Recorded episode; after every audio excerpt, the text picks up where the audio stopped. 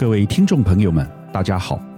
本周我要和大家分享的题目是：从滴滴下市看中美金融脱钩。这是我认为近期非常重大的一个事件，意义和长期影响非常深远。但一般台湾民众可能没有什么感觉，因为滴滴是一家中国大陆企业，在美国上市，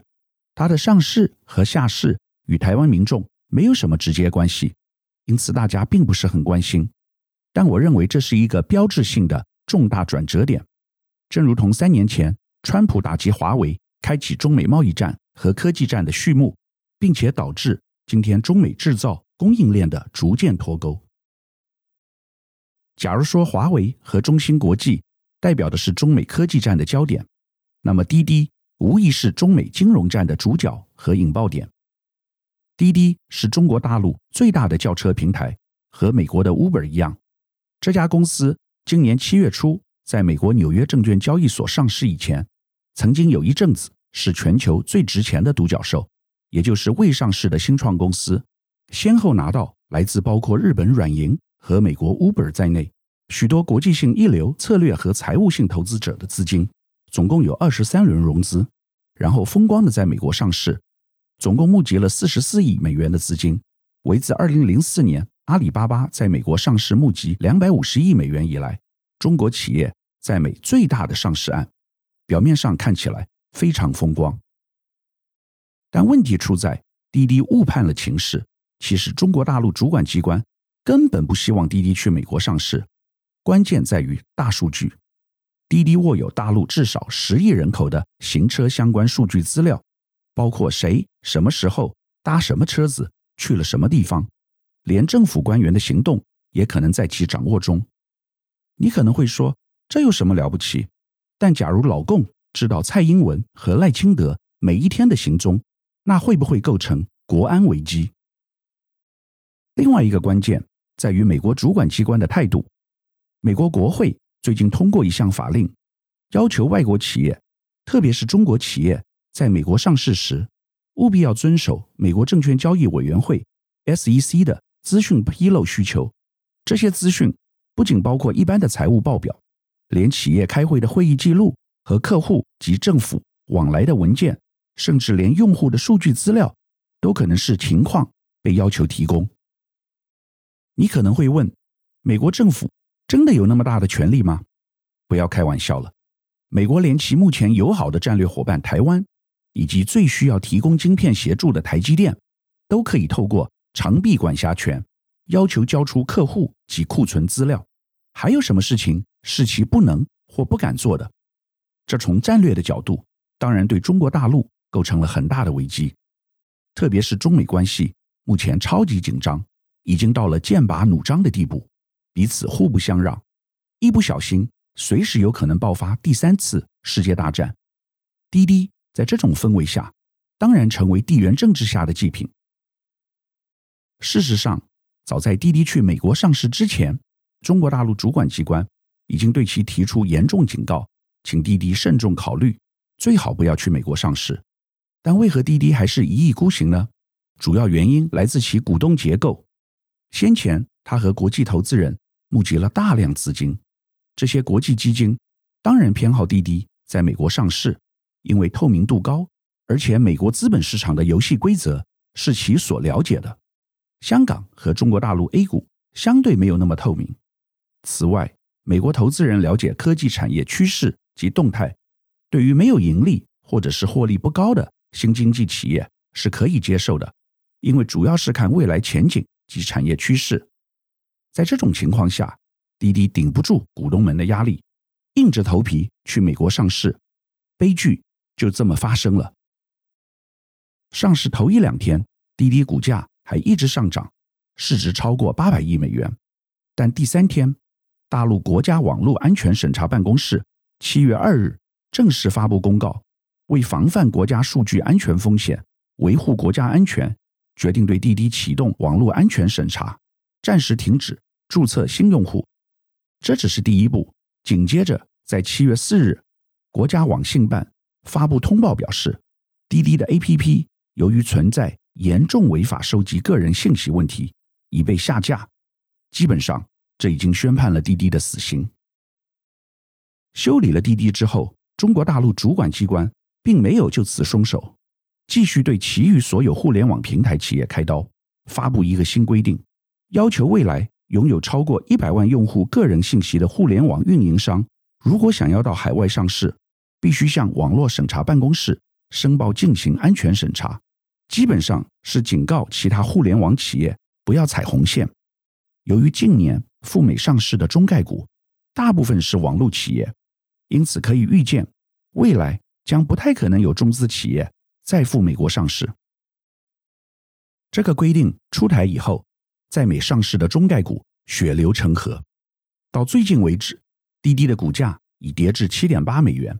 比 IPO 发行价十四美元跌了百分之四十四点三，可以说几乎腰斩。在这种情况下，滴滴不得不忍痛止血，宣布自美国下市。从上市到宣布下市，不过一百五十六天，连半年都不到，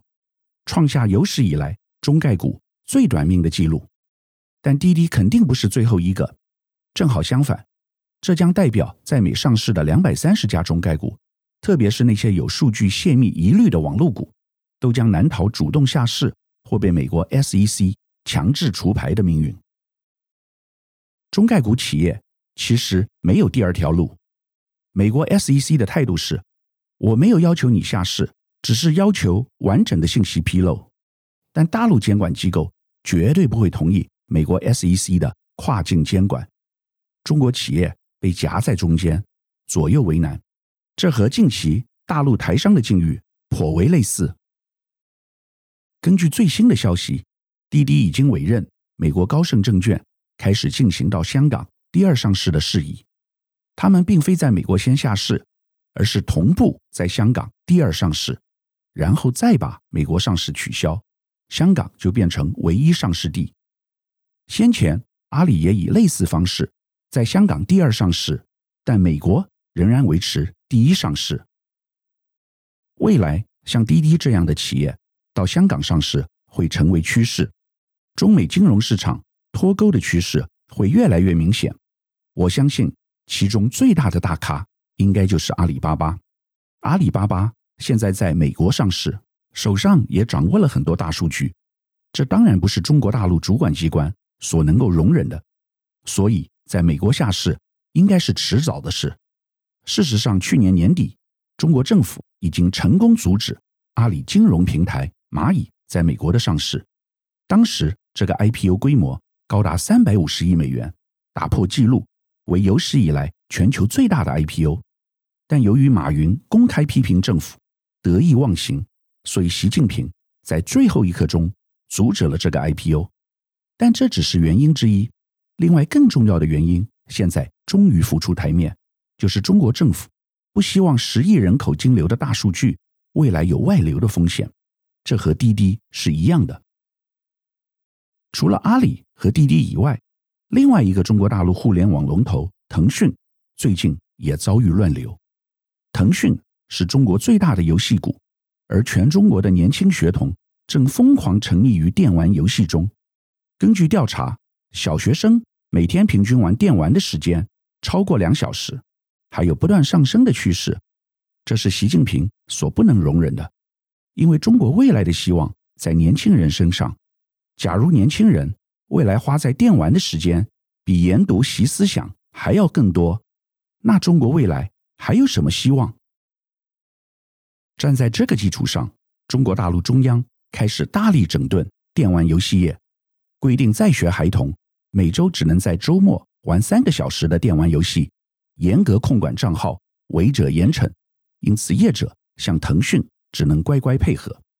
今年以来，腾讯股价。已下跌四成，蒸发近四千亿美元的市值。大陆中央这些举动让香港股市今年表现相对黯淡，到目前为止下跌百分之二十三，新股上市的 IPO 排名更跌出全球前三名之外。我们可能觉得这会影响中国经济，动摇国本，毕竟这些是中国市值最高的企业，打击他们想必将影响中国的经济吧。但这。根本不是大陆中央所关切的问题，他们认为这些企业过去已经赚了太多的钱，而且并未对经济做出巨大的贡献。现在是他们回馈以实现共同富裕政策理想的时候。在这样的思维下，外国投资者短期的损失，在中央领导的心目中变得微不足道。上周香港资本市场还有一个重大事件，就是大陆人工智慧 AI 概念股龙头商汤科技的上市，本来已经通过，即将上市，募集七亿美元，但就在此时，美国十二月十日将商汤列入涉及军方企业的黑名单，导致商汤不得不推迟 IPO 的时间。美国的理由是，商汤的人脸辨识系统被用于监控新疆的维吾尔族人。商汤对此提出强烈抗议，表示美国的指控毫无根据。这说明美国在短期内还是可以透过各种手段修理中国的企业，包括华为、中兴和商汤。但未来这会更加快中美金融市场脱钩的进程。从长期来看，我们应该不要只被滴滴和阿里这些个案所迷惑，而是更应该深入了解香港及中国大陆 A 股资本市场兴起的趋势。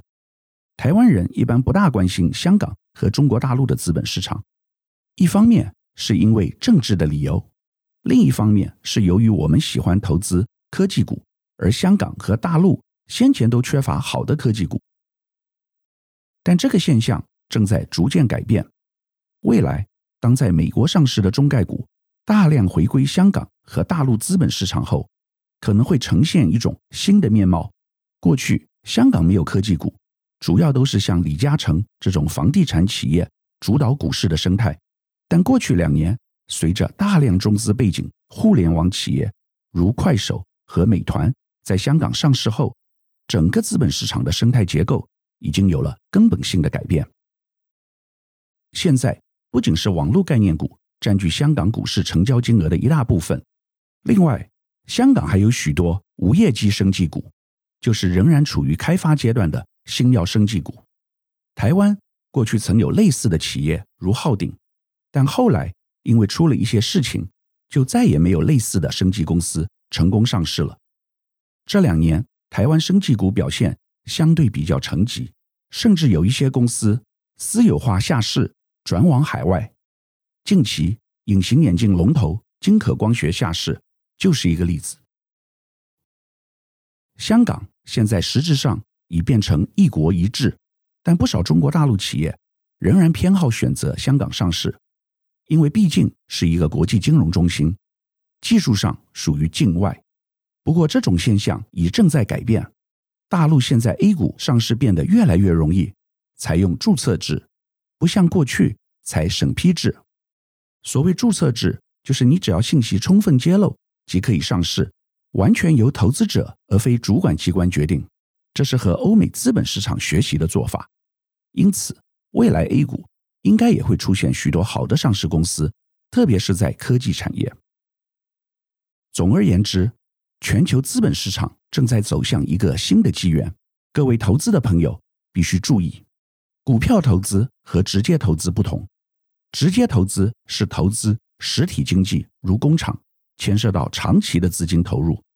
但股票投资无地域明显分别，主要属于短期资产配置。今天，美国和中国大陆、香港的资本市场脱钩后，好公司将分散在两个不同市场。如果你想找赚钱的机会，必须看得懂未来全球金融版图的大趋势。以上是本周我为您分享的趋势，感谢收听奇缘野语。如果喜欢我的分享，希望大家能够订阅、下载，以后直接收听我们的节目。另外，如果您想要留言与我分享您的心得，或是想要听什么样的新闻分析，欢迎到我们的脸书智门 Smart Gay 留言，或是私讯给我。欢迎大家推荐给你的亲朋好友们，邀请大家一起收听。那我们下集再见喽。拜拜。